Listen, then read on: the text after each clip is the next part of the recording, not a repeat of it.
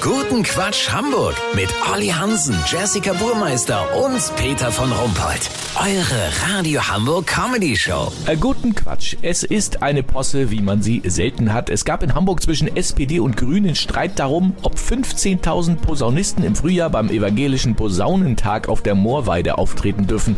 Man hatte nicht etwa Angst um die Ohren der Hamburger, was ja verständlich wäre, sondern um die Blümchen auf der Weide. Olli Hansen. Ganz genau, Peter.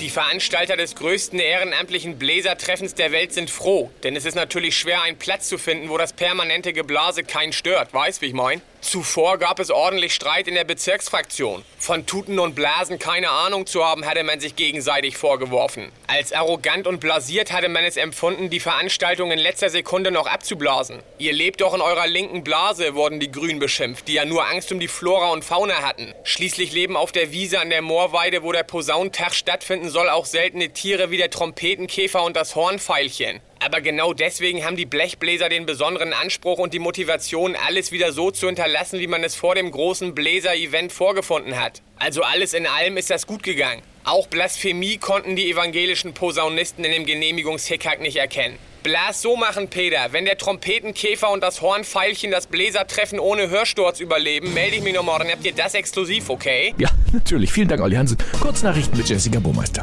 Literaturwarnung. Neues Sachbuch über die Geschichte der Karl-May-Festspiele kann zum Tod durch Langeweile führen.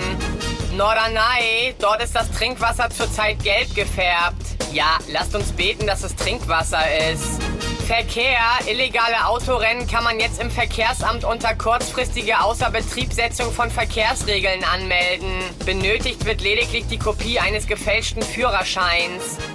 Das Wetter. Das Wetter wurde Ihnen präsentiert von Evangelischer Posaunentag. Gemeinsam Gott wecken. Das war's von uns. Wir hören uns Montag wieder. Bleiben Sie doof. Bis ins Show.